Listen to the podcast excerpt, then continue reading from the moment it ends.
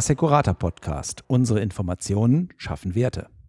Hallo und herzlich willkommen. Schön, dass Sie dabei sind beim Assecurata Podcast. Ich bin Rainer Will, Geschäftsführer der Assecurata Ratingagentur. Heute geht es im weitesten Sinne um das Thema Wohngebäudeversicherung. Dazu habe ich mir einen Experten eingeladen. Herzlich willkommen, Dennis Wittkamp. Ja, hallo.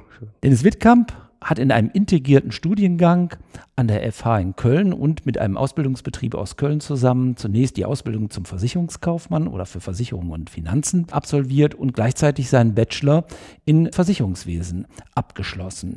Danach hat er den Masterstudiengang Management an der FH in Köln ebenfalls noch absolviert. Dann kam der Einstieg in seinem Ausbildungsbetrieb. Er war Projektassistent und später in der Unternehmensentwicklung tätig. Im Januar 2013 hat er den Weg zur Assecurata gefunden und dort verschiedene Stufen durchlaufen. Heute ist er insbesondere Fachkoordinator in der Schadenunfallversicherung. Er hat gleichzeitig durch seinen beruflichen Background das Thema Krankenversicherung in der Betreuung und ist bei uns insbesondere auch als Senior Analyst mit der Bewertung von Versicherungsunternehmen betreut. Herzlich willkommen, Herr Wittkamp. Heute wollen wir uns um das Thema Wohngebäudeversicherung bemühen und diskutieren. Ja, wie sieht überhaupt die aktuelle Situation in der Wohngebäudeversicherung aus? Wir haben ja jetzt sechs Monate nach dem historischen Tief Bernd und seinen Schäden, darauf wollen wir auch eingehen, eine besondere Situation. Aber wie hat sich die Wohngebäudeversicherung im Allgemeinen in den letzten Jahren entwickelt? Vielen Dank, da kann ich gerne was zu sagen. Ich denke, wenn wir auf die Branche schauen, dann kann man das immer aus verschiedenen Blickwinkeln tun, verschiedene Dimensionen einnehmen. Ich würde an der Stelle gern mal mit den Verträgen beginnen, wo man ein bisschen daraus ablesen kann, wie wichtig ist so eine Sparte denn für die Versicherungsbranche insgesamt oder auch für die Sachversicherer insgesamt an der Stelle. Die Anzahl der Verträge in den letzten Jahren war relativ ähm, stabil oder ist relativ stabil geblieben. Laut GDV sind es rund 19,3 Millionen Verträge am Markt. Das entspricht, das in etwa der Anzahl auch an privaten Wohngebäuden in Deutschland. Insofern da eine relativ hohe Abdeckung, was das angeht. Mit diesen 19,3 Millionen Verträgen ist es keine unbedeutende Sparte für die Sachversicherung, aber auch nicht unbedingt die bedeutendste Sparte. Insgesamt haben wir ungefähr 82,2 Millionen Verträge in der Sachversicherung. Ein gutes Viertel, das die Wohngebäude an der Stelle dann ausmacht. Ja, jetzt haben Sie Verträge dargestellt, wenn man das so sich anschaut, da ist ja wenig Dynamik drin, ist eher ein verteilter Markt, ja. Also um die Verträge muss man sich bemühen, ist Wettbewerb da. Wie sieht es denn auf der Beitragsseite aus? Auf der Beitragsseite ist, stellt sich der Wettbewerb etwas anders dar. Zunächst, wenn wir auf die Bedeutung auch für die Branche insgesamt schauen, dann sehen wir, dass nach Beiträgen mit 9,3 Milliarden von 23,7 Milliarden in der Sachversicherung die Sparte eine sehr viel höhere Bedeutung hat. Sie ist damit die drittgrößte Sparte nach der der Kraftfahrthaftpflicht und der Vollkaskoversicherung. Insofern stellt sich das Bild dann dort wieder etwas anders dar. Nach Verträgen eine gedämpfte Wichtigkeit, aber nach Beiträgen dann an der Stelle schon bedeutend für die Branche und dort auch in den letzten Jahren mit einem dynamischen Wachstum, was sicherlich auch mit der Schadenseite zusammenhängt, zu der wir dann auch gleich noch kommen werden. Sie haben es schon angesprochen, auf die Schäden schauen, dann könnten wir vielleicht zunächst erstmal auf die Ertragslage insgesamt schauen. Wie hat sich die Ertragssituation der Wohngebäudeversicherung in den letzten Jahren dargestellt?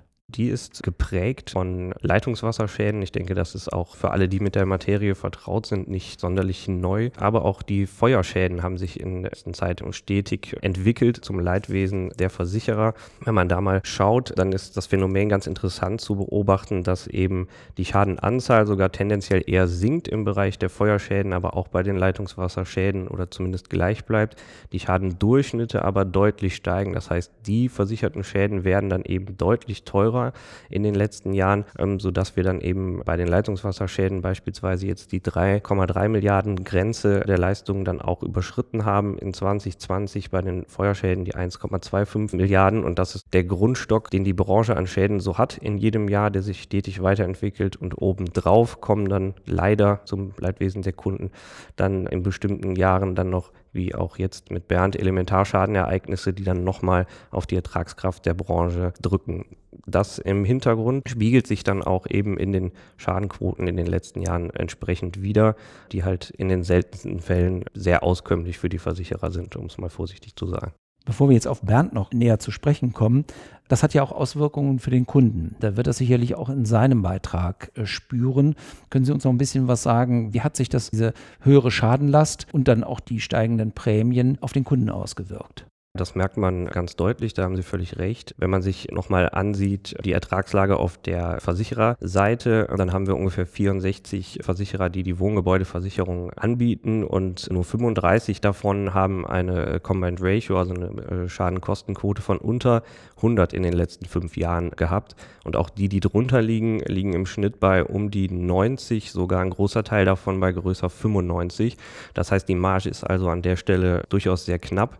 Wozu hat das das dann letztendlich geführt. Wenn ich natürlich mit meiner Combined Ratio über 100 bin oder nahe 100, zeigt das natürlich einen gewissen Druck auf die Prämie. Was haben die Versicherer gemacht? Sie haben versucht, die Prämien dann eben anzupassen und entsprechend hat sich das dann auf den Beitrag der Kunden ausgewirkt. Das war für die Versicherer gar nicht so einfach an der Stelle. Ja, nicht jeder Vertrag ist auch anpassbar gewesen in der Vergangenheit. Insofern mussten die Versicherer da teilweise auch zu ja, aus Kundensicht drastischeren Maßnahmen greifen, wie beispielsweise Änderungskündigungen, um dann eben auch Beitragsanpassungsklauseln in die Verträge reinzubekommen. Das hat aber marktweit eben dann auch ja, ganz gut geklappt. Und wenn man sich dann die Durchschnittsbeiträge mal ansieht, also das, was der Kunde letztendlich dann zu zahlen hat und mal auf das Jahr 2010 zurückblickt, dann sieht man eben, dass dort äh, der Durchschnittsbeitrag bei ungefähr 250 Euro lag. Mittlerweile 2020 sind wir dann bei über 440 Euro angelangt. Also wir sehen da auch ein Stück weit das dynamische Beitragswachstum, was ich äh, zu Beginn angesprochen hatte, was natürlich auch angesichts der stagnierenden Verträge nicht aus einem originären Wachstum unbedingt dann resultiert, sondern eher auch aus den Beitragsanpassungen, die wir eben dann marktweit sehen, aber die auch dann nicht unbedingt äh, oder noch nicht dazu geführt haben, dass Ganze dauerhaft für alle am Markt eben auskömmlich ist. Insofern auch fernab von Elementarereignissen ähm, sehen wir da durchaus auch in den nächsten Jahren einen weiteren Druck auf die Prämien in der Wohngebäudeversicherung, sodass da auf der Seite es, es weitergehen wird, die Verträge eher stagnieren, weil solche Maßnahmen wie eine Änderungskündigung beispielsweise der Kundenzufriedenheit nicht unbedingt zuträglich ist. Jetzt muss man ja auch zur Kenntnis nehmen, das ist ja eine gleitende Neuwertversicherung in der Regel. Und dadurch, dass die Baupreisindizes halt steigen und der Wert der Gebäude und der Immobilien ja, äh, ich, ich sag mal, gerade in den letzten Jahren sehr dynamisch gestiegen ist kommt die Versicherungssumme gar nicht mal hinterher, glaube ich, den tatsächlichen Marktpreissteigerungen. Also insoweit haben wir sogar wahrscheinlich sogar noch klaffende Lücken irgendwo zwischen dem Wert einer Immobilie und der Absicherung in der Versicherungssumme, die in dieser in Neuwertversicherung zum Ausdruck kommt. Das haben wir definitiv. Das hat man auch, wenn man sich die Entwicklung der Quadratmeterzahlen, die jedem einzelnen Einwohner sozusagen auch zur Verfügung stehen, äh, wenn man sich das ansieht, die wachsen in den letzten Jahren oder Jahrzehnten eben auch stetig weiter und deutlich schneller, als das in der Wohngebäude zu beobachten wäre. Insofern haben Sie da völlig recht. Da wird auch noch eine gewisse Lücke bestehen und insgesamt bei der Schadenentwicklung kann man auch noch dazu sagen, dass dort eben auch Baustandards beispielsweise ja, eine Rolle spielen, die eben jetzt wesentlich höher sind als in der Vergangenheit. Das heißt, wenn nach einem äh, Wasserschaden oder auch Feuerschaden jetzt eine Immobilie neu aufgebaut werden muss, gelten dort nochmal ganz andere Richtlinien. Ja, ich brauche vielleicht einen Fluchtweg, wo vorher keiner war, der aber jetzt dann eben vorgeschrieben ist. Und das ist eben auch für die Versicherer ein Dauerthema, dass dort Versicherungssumme und letztlich Schadenbild sozusagen äh, dann nicht übereinstimmen, weil es deutlich teurer wird, als es mal kalkuliert war weil eben die Verordnungen Brandschutz beispielsweise einfach noch andere waren, als der Vertrag mal abgeschlossen wurde. Ja, jetzt haben wir noch gar nicht über das Thema Elementarrisiken gesprochen. Also es gibt schon genügend Druck auf die Prämien, auf den versicherten Leistungen und auch auf den Bedarf in der Wohngebäudeversicherung. Und jetzt kommt noch das Thema Elementarrisiken hinzu. Der Verband hat jetzt gerade die aktuellen Zahlen oder den, den Ausblick auf das Jahr 2021 herausgebracht und betitelt 2021 war das teuerste Naturgefahrenjahr. Naturgefahren sind jetzt nicht nur in der Wohngebäudeversicherung, sondern auch in Kfz, aber auch in den Industrie- oder in den gewerblichen Sparten drin enthalten. In der Hausratversicherung schauen wir zunächst erstmal auf die Wohngebäudeversicherung. Ja, was muss man da zur Kenntnis nehmen und wie ist die Abgrenzung zu den Elementarrisiken beziehungsweise zu den Naturgefahren? Bernd war natürlich das bestimmende Thema im letzten halben Jahr. Man darf dabei aber auch nicht vergessen, dass auch schon einige Wochen davor verheerende Hagelstürme in Teilen Deutschlands dann gewütet haben. Insgesamt eben auch ein durchaus gebrauchtes Jahr für die Branche an der Stelle, das teuerste Jahr, wie Sie völlig richtig bemerkt haben. In der Wohngebäude sind es circa 7,7 Milliarden, die dann nur durch das Ereignis Bernd dann auf die Versicherer zugekommen sind. Dazu kommen dann nochmal etwa 1,3, 1,2 aus den Hagelereignissen vorher. Zum Glück ist der Herbst dann etwas ruhiger geblieben, sodass man dann ja insgesamt eben auf die 9 Milliarden kommt für die Wohngebäudeversicherung. Im Kfz-Bereich hat es auch einiges an Schäden gegeben. Die Bilder haben wir, denke ich, alle noch ganz gut im Kopf. Da ist man irgendwo bei 1,45 Milliarden. Also da hat es schon, schon ordentlich das Ergebnis verhagelt, sodass wir jetzt insgesamt in der Wohngebäude bei einer Combined Ratio von 143 dann gelandet sind, wie der GDV dann auch äh, vor wenigen Tagen dann veröffentlicht hat. Das war natürlich ein Stück weit jetzt so auch zu erwarten, hat dann eben auch dafür gesorgt, dass die Sachversicherung insgesamt dann den roten Bereichen, die roten Zahlen gerutscht ist an der Stelle. Die Betroffenheit der Versicherer ist an der Stelle natürlich sehr unterschiedlich. Wir haben das aus den Veröffentlichungen dann natürlich auch schon gesehen, wer das ein bisschen verfolgt hat. Einige Versicherer dann sehr stark betroffen, die dann auch vielleicht etwas regionaler aufgestellt sind, in Provinzial Rheinland beispielsweise. Andere Versicherer relativ spurlos und nicht wirklich beteiligt an dem Ereignis. Das wird sich jetzt mit Veröffentlichung der Geschäftsberichte in nächster Zeit dann auch für uns als Ratingagentur ein besseres Bild ergeben, ja, wer da letztlich wie stark betroffen war. Und die Rückversicherer gibt es ja auch noch, die sind in jedem Fall betroffen, so viel kann man sagen. Also noch etwas Unsicherheit, obwohl jetzt, ich sag mal, die Zahlen in Gänze irgendwo sich jetzt äh, darstellen, aber die, die individuelle Betroffenheit bei den einzelnen Versicherern gilt es abzuwarten. Äh, vielleicht kommen wir noch einmal, bevor wir da noch vielleicht ein bisschen in die Tiefe gehen, nochmal zurück auf die Versicherungssituation. Wie stellt die sich bei den Einzelnen dar? Weil ich sag mal, das Elementarrisiko, die Naturgefahren sind ja nicht in der Wohngebäudeversicherung inkludiert, sondern es bedarf einer Zusatzdeckung eine Diskussion, die die Branche länger begleitet, das Thema Absicherung von Elementarrisiken, natürlich vor dem Hintergrund des Klimawandels immer drängender werdend, dass dort die Abdeckung unzureichend ist. Äh, an der Stelle ist, glaube ich, auch hinlänglich bekannt. Je nach Bundesland unterscheidet sich das etwas. Im bundesweiten Schnitt sind wir dann, glaube ich, irgendwo bei Mitte 40 Prozent der Wohngebäudedeckung, die dann eben auch einen entsprechenden Einschluss von Elementarrisiken haben und dann eben entsprechend Versicherungsschutz gegen beispielsweise Starkregen oder sonstige Hochwasserereignisse dann an der Stelle haben. Und das ist natürlich einfach völlig unzureichend, wenn nur rund die Hälfte oder sogar ein bisschen weniger der Verträge dann solche Risiken eben abdeckt, wie wir jetzt dann eben auch bei Bernd wieder leidlich gesehen haben. Die Leute stehen dann sprichwörtlich im Regen, weil ihre Wohngebäude dann eben keine Deckung bietet an der Stelle. Und das sollte sich tunlichst etwas ändern. Das ist ja auch ein politisches Thema weil auf der einen Seite die Politik dann eine Politik der Opferhilfe betreibt, auch betreiben muss, sicherlich zum Teil, weil in diesen Notsituationen es schnell gehen muss und man dann ja auch helfende Hände braucht, aber auf der anderen Seite auch viel Geld, um zunächst erstmal, das haben wir gesehen an den Bildern, die Not groß ist. Und da gibt es ja so ein, durchaus so einen Spagat. Auf der einen Seite halt eine Politik dieser Opferhilfe irgendwo zu organisieren, durchzuführen, zu finanzieren, versus die Diskussion darüber, warum sind die Leute nicht äh, besser versichert und könnte eine Versicherungspflicht dort nicht zu besseren Ergebnissen führen und muss man die Menschen nicht in irgendeiner Weise dann vielleicht auch in Anführungsstrichen äh, dorthin bringen. Das hat es ja auch schon zum Teil in der Vergangenheit äh, in einigen Bundesländern gegeben. Vielleicht gehen wir erstmal auf dieses Thema Politik der Opferhilfe zurück. Welche Probleme sind da aus Ihrer Sicht mit verbunden? Der Staat profiliert sich in der Krise dann natürlich auch gerne. Es ist ein Stück weit natürlich auch seine Pflicht. Aber die Menschen verlassen sich dann auch ein Stück weit darauf. Das heißt, die Bereitschaft, sich dann entsprechend zu versichern oder auch Vorsorge zu betreiben, Selbstschutz äh, zu betreiben, geht dann ein Stück weit zurück oder ist gedämpft. Entsprechend hat man dann eben auch nicht die, das Interesse, dann entsprechend Versicherungsschutz nachzufragen, weil man sich ja durch den Staat gut abgesichert fühlt. Das kann man natürlich ein Stück weit nachvollziehen. Ja, ich glaube auch, dass äh, Politik immer dazu tendieren wird, natürlich an der Stelle zu helfen. Die Frage wird natürlich äh, sein, wir haben jetzt mit Bernd ein Ereignis gesehen, wo die öffentliche Hand dann, das wird auch noch nicht das letzte Wort wahrscheinlich sein, aber mit über 30 Milliarden ja dort rechnet an Hilfen, an Wiederaufbau und so weiter. Das ist eine gesamtgesellschaftliche Frage, wie oft kann und will man sich sowas dann eben leisten oder muss man nicht dann stärker an die Eigenverantwortung appellieren und stärkste Form des Appells sozusagen wäre dann am Ende natürlich die Versicherungspflicht, wo man natürlich dann sehr sicher wäre, dass alle eben die diese Abdeckung dann haben. Da gibt es natürlich verfassungsrechtliche Bedenken durchaus, die man nicht einfach vom Tisch wischen sollte. Die Frage ist natürlich, wie kommt man am nächsten zu dem Ziel einer nahezu 100% Abdeckung von Elementarereignissen dann in den Wohngebäudeversicherungspolicen? Das ist tatsächlich ja schon mehrfach diskutiert worden, auch auf Länderebene durch die Ministerpräsidenten und dann in verschiedenen Kommissionen wurde das Thema der Pflichtversicherung ja schon mal diskutiert. Es ist im Moment ja auch wiederum eine Arbeitsgruppe damit beschäftigt.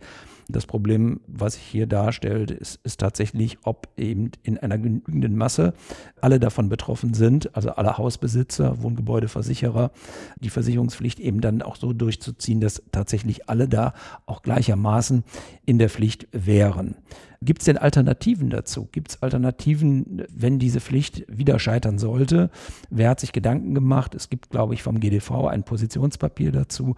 Können Sie uns dazu ein bisschen was Näheres erzählen? Der GDV hat sich da als Verband dann auch positioniert und möchte eben eine Lösung auch schaffen, die dann ohne direkte Verpflichtung eben auskommt, durch dann ein sogenanntes Opt-out-Verfahren, dass man eben sagt, die Elementarabsicherung ist eben in der Wohngebäude immer mit drin.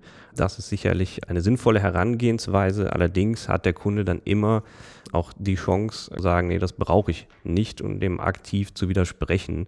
Das ist natürlich ein Stück weit dann eine größere Hürde, als etwas nicht zu wählen. Wenn etwas schon da ist, dann bewusst zu sagen, ich gehe das Risiko ein.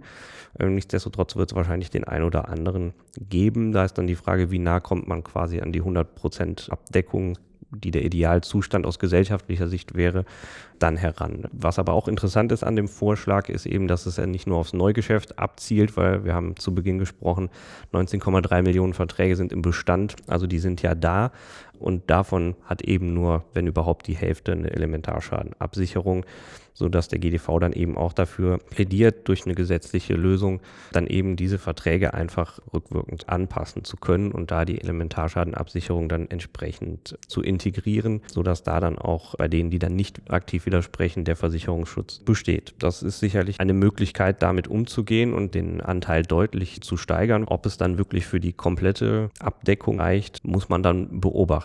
Ja, wir sehen das auch in anderen Bereichen. Eigenverantwortung klingt immer sehr gut, wird aber auch nicht immer von allen im gleichen Maße wahrgenommen. Das kann sicherlich auch eine Übergangslösung sein, ja, dass man vielleicht in zwei, drei Jahren sich nochmal eine Deadline setzt und sagt, wir schauen jetzt mal, wie ist jetzt der Anteil. Und wenn wir dann vielleicht irgendwo bei 60, 65 Prozent sind, dann haben wir zwar eine bedeutende Steigerung hingelegt, aber wir sind natürlich noch weit weg von 95 plus X oder 100 im Idealfall und kann dann vielleicht nochmal das schärfere Schwert einer Versicherungspflicht dann nochmal diskutieren oder dann einführen. Das wäre sicherlich so ein Zeitstrahl, den man da sich geben könnte. Aber Sie haben es gesagt, die Gremien arbeiten dann noch. Insofern warten wir da als Beobachter auch ab, was sich da tut. Das ist, glaube ich, wichtig, dass man herausarbeitet, dass tatsächlich die Möglichkeit des Versicherungsschutzes ja breit auch gegeben ist. Also das kann man durchaus sagen. Es ist nicht so, als dass man keinen Versicherungsschutz erlangen kann. Es ist sicherlich ein Thema auch des Preises. Da wird dieser Vorschlag wahrscheinlich auch für Diskussionsstoff sorgen, weil er eben auf einer individuellen Risikoprämie basiert. Da muss man hinschauen. Aber es ist ja so, dass das Angebot da ist, dass die Versicherungswirtschaft hier ein Angebot eben doch dann allen auch Gebäudebesitzern machen will. Insoweit bleibt das ein spannendes Thema.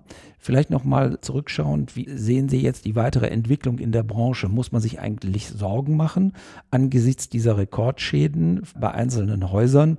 Und was wird sich für den Kunden tun? Ich denke, Sorgen machen muss man sich an der Stelle nicht. Bei den Zahlen, die ja veröffentlicht sind, ist das in der Regel ja die Bruttobelastung. Also da kommt dann noch die, der Rückversicherer, der dann noch einspringt an der Stelle. Insofern als Branche gesehen, aber auch auf die einzelnen Häuser sehen wir da jetzt keine Existenzgefährdung durch solche Schäden. Dafür ist die Versicherungsbranche da, sind die Sachversicherer da. Das kann getragen werden. Das Thema, das sich natürlich stellt, ist, wie häufig kommt sowas jetzt vor. Das drückt sich dann auch in Rückversicherungsprämien eben aus. Da haben wir schon gesehen, dass die deutlich gestiegen sind jetzt in der Erneuerungsrunde. Das muss natürlich der Erstversicherer auch wieder ein Stück weit dann gegenfinanzieren. Und somit sind wir dann wieder bei den entsprechenden Beitragsanpassungen, die wir auch schon angesprochen haben. Also da wird gerade in der Wohngebäude dann dieser Weg einfach auch weiter beschritten werden in den nächsten Jahren. Wir werden dann ähnliches Prämienwachstum dann weiter sehen, was eben maßgeblich auch durch Beitragsanpassungen einfach resultieren wird.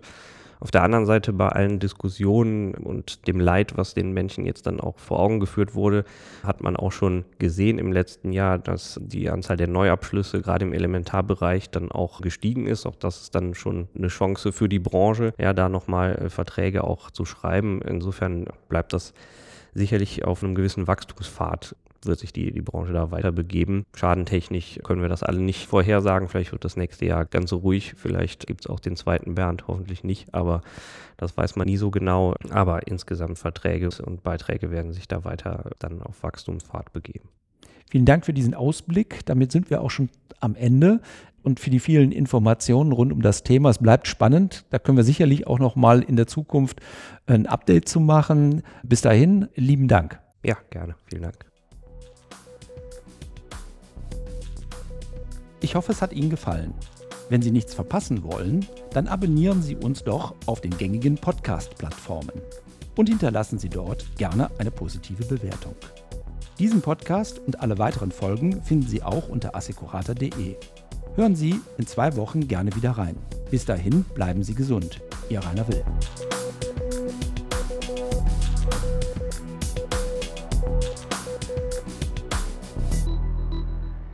Dies ist eine Produktion von podcaststudio.nrw.